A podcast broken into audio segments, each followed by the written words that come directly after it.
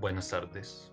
Hoy, en este podcast, les vamos a relatar el ataque llevado a cabo por la guerrilla de las FARC contra una base antinarcóticos de la policía en el pueblo de Miraflores, Guaviare, que era a su vez un fuerte del Ejército Nacional, el eje de la lucha antinarcóticos durante la década de los 90 en Colombia.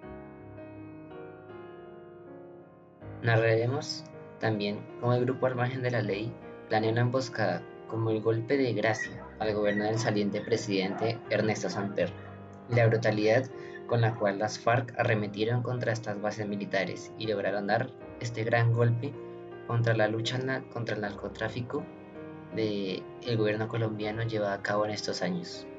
Esta historia inicia cuatro días antes de la toma del poder por parte del presidente electo Andrés Pastrana Arango. Las FARC llevaban 15 días planeando este ataque como un regalo de despedida para el expresidente Ernesto Samper. En una misión titulada como Operación Comandante Jacobo Arenas, estamos cumpliendo. En honor al difunto comandante del grupo insurgente y dirigida por el bloque oriental de las FARC, el Mono Jojoy,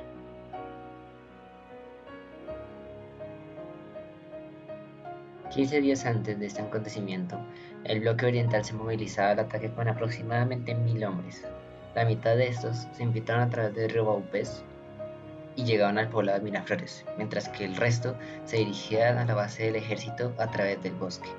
En esta base se encontraban aproximadamente 100 hombres bajo el cargo de William Rubio, mientras que en el fuerte antinarcótico se encontraban 70 hombres, al mando de William Donato Gómez. Estos últimos se habían movilizado a esta base antinarcóticos bajo la sospecha de que iba a ser atacada por un evento días antes donde capturaban algunos infiltrados. En dicho evento, este cuerpo quedó reducido a la mitad.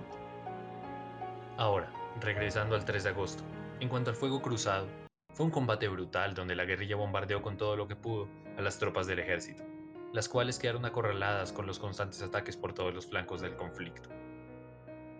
Para tratar de contrarrestar la invasión, asistieron aviones de la Fuerza Aérea Colombiana, pero con todos los bombardeos de pipetas aéreas fue casi imposible asistir de manera óptima a las tropas. Fue solo hasta la mañana del día siguiente cuando algunos helicópteros pudieron aterrizar. 16 muertos, 26 heridos y 129 secuestrados fueron el resultado colateral de este evento.